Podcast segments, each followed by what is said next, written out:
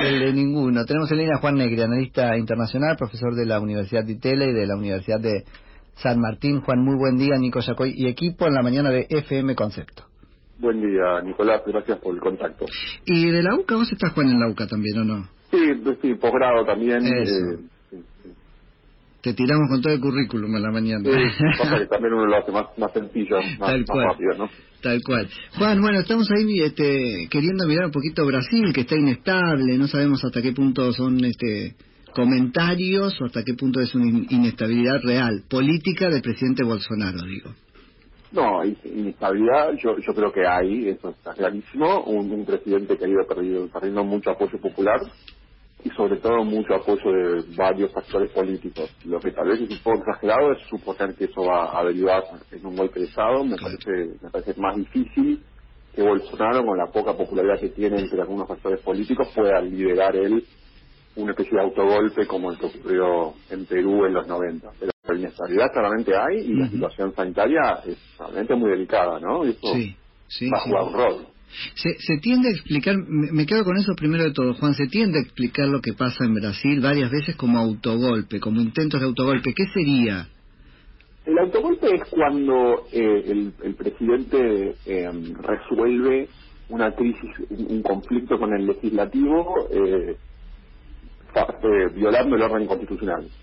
Entonces, típicamente lo que ocurrió en Perú en, en 1992, que el, el presidente cierra el Congreso. Claro, eso es como el, el, el paroxismo del, del golpe. Exacto, exacto. Entonces, autogolpe, ¿por por qué autogolpe? Porque básicamente la idea es que, a diferencia del golpe de Estado tradicional, en que, en que tanto el Ejecutivo y el Legislativo se cierran, que fue lo que pasó, por ejemplo, en Argentina en el 76, es decir, un actor como los militares cierra tanto el Ejecutivo como el Legislativo, en este caso el Ejecutivo cierra el Legislativo, pero el Ejecutivo continúa. Mirá vos, claro, el nombre es confuso porque nos dicen autogolpe y uno piensa en, la institución golpeándose a sí misma. Y claro, no, claro.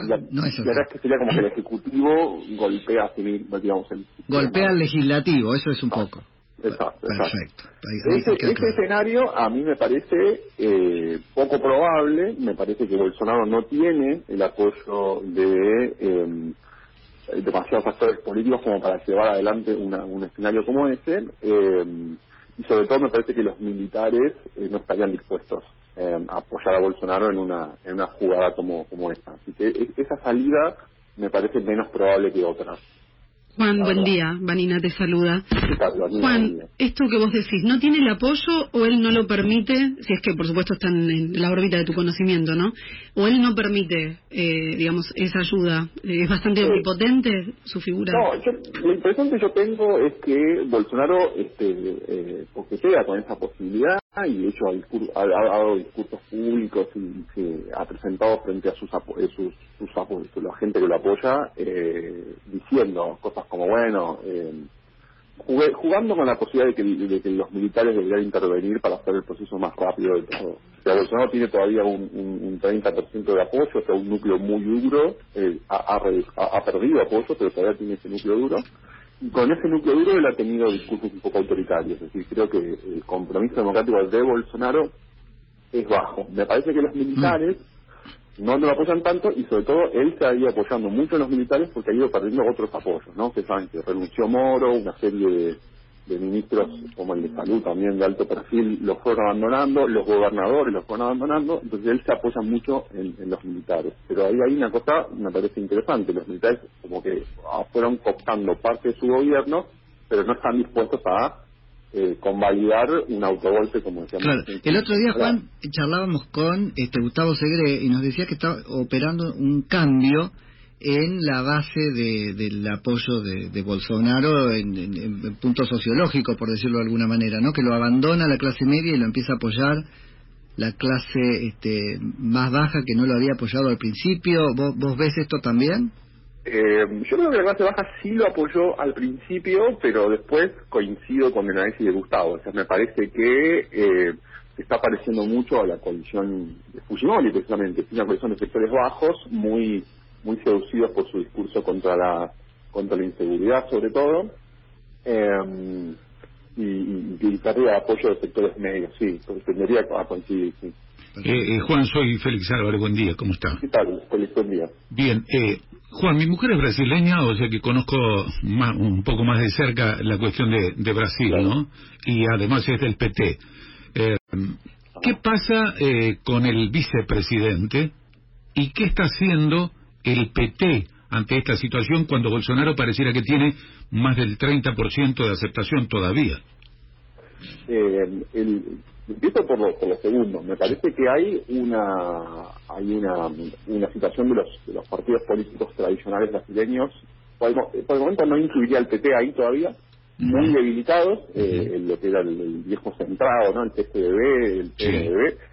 Eh, los veo como muy anonadados, como muy muy como si fuesen groggy, ¿no? Como en el boxeo. Eh, al PT lo veo confundido, o sea, tal vez tu mujer sabe más, digo, pero yo lo veo confundido todavía, eh, luego de lo que fue la derrota de, de- de- todo lo que la- fue la conmoción de Lula, la, la detención de Lula, perdón, y la elección del 2018, eh, y ahora, digamos, me parece que está como rediscutiendo una crisis de liderazgo, eh, donde no queda claro exactamente cuál es el, el rol de Lula, pero lo veo pero lo veo eh, más fuerte eh, en términos de la oposición. O sea, a mí me parece que es el partido eh, más fuerte de, de la, de la oposición. Eh, y, ay, perdón, la primera que me habías preguntado... Era lo del el, el rol del vicepresidente, tiene Ah, ascendencia sí. en las Fuerzas Armadas. Sí, eh, recordemos, para los oyentes, digamos, Maurao, que es el, el vicepresidente, es, es un militar de carrera, es una, es una persona muy importante, es una persona que está adquiriendo mucho poder eh, en la administración, y yo creo que también todo esto que estamos diciendo, ¿no? La- el creciente rol de las Fuerzas Armadas es lo que lleva a varios a pensar que eh, Bolsonaro podría apoyarse en ellas para hacer el, el, este, un golpe de Estado que yo creo que no que no tanto. El A- sector a- militar, además, Juan, además, Juan eh, eh, Morao tiene más grado militar que Bolsonaro. Sí, sí, Bolsonaro era capitán. Claro. Llegante capitán. Lo- Es importante también señalar que los, los militares en algún punto, eh, ¿qué rol ideológico juegan en la coalición? Al principio Bolsonaro tuvo mucho apoyo también de, de sectores tecnocráticos muy ideologizados, es decir, muy de una derecha económica, eh, pero educada, ¿no? Es decir, el ministro de, de- de- de Economía, por ejemplo, que había estudiado en Chicago, etcétera. Los militares en, en Brasil siempre tuvieron un rol que podríamos denominar desarrollista, ¿no? Es decir, eh, un rol importante del Estado en el, en el desarrollo económico, en el sector industrial, en áreas claves de la economía. Eh, los militares siempre dan mucha importancia al rol estratégico de Brasil, la relación con Argentina, el Mercosur, etcétera. En algún punto, una cosa interesante es que los militares en la, en la tradición brasileña jugaron como moderados, fueron más, como más moderados en el discurso económico de Bolsonaro, ¿no? Y ahí creo que también, conforme eh, Bolsonaro fue perdiendo un poco también de apoyo de esos sectores tecnocráticos, eh, se rebalancea en un punto es como que Bolsonaro económicamente se modera, es una cosa Claro. bastante, bastante curiosa, ¿no? Ujú. Ahora, este, Juan, ¿qué, ¿qué pasa con esto? Porque está muy cuestionado el, el- el modo de gestión de la crisis sanitaria que está este, operando de alguna manera este Bolsonaro. ¿Hay una apuesta de él por decir, bueno, esto va a ser reivindicado cuando, no sé, este, todos los países caigan en una crisis económica y nosotros no tanto? Yo entiendo que esto es un cisne negro, pero ¿hay una apuesta de él por domar ese cisne negro o no hay manera? Yo creo que él está convencido de que eh, el, el virus no es, no es para tanto, eh, que, que, que no amerita ese sacrificio económico y que efectivamente hay, hay maneras más eficientes de lidiar con él que, que, que- que la, el encierro, que el, aislamiento. Eh, Ahora, si esa pasada, Juan, qué ingratitud la de Argentina simplemente describir el caso este, de Brasil como algo que está mal hecho. Gratitud en este sentido. Si la economía, vos me dirás si eso es posible, si la economía de Brasil eh, se recuperara más rápido, eso nos ayudará a nosotros. Entonces, esta apuesta de Bolsonaro por mantener su economía, bueno, pucha, por lo menos nosotros deberíamos, puesto que nos conviene y nos vamos a colgar de eso, ¿no? Sí, yo, yo imagino que eh, también Brasil como un foco de contagio muy alto, si eso es lo que termina ocurriendo, y por el momento parecería que va en esa dirección, Argentina también la afecta negativamente, es decir, un país limítrofe donde, donde se pierde el control de la enfermedad, eh, sobre todo, por supuesto, en algunas provincias del litoral, eso yo creo que podría ser un problema. Claro. Eh, pero sí, digamos, pensándolo así de manera muy muy fría, eh, un Brasil un Brasil eh, económicamente sólido, a Argentina le conviene, pero igual la, la, la economía brasileña también se va a ver golpeada y los, los pronósticos son de una caída muy profunda de la economía brasileña, ¿no? Y, en ese sentido creo que estamos, este, como decía el tango, estamos todos en el mismo logo, porque el, el, el, golpazo económico va a ser brutal en, todo el mundo, ¿no? Si él no aminora ese golpe, va a tener los muertos y la caída económica, las dos cosas, con lo cual...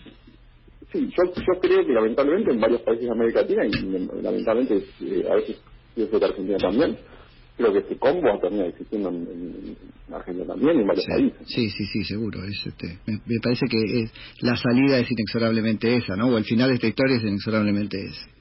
Juan, eh, muchas gracias por la charla. No, no, eh, gracias a. Es Juan Negri, que es analista internacional y profesor de la Universidad de Itela, de la Universidad Nacional de San Martín y de la Universidad Católica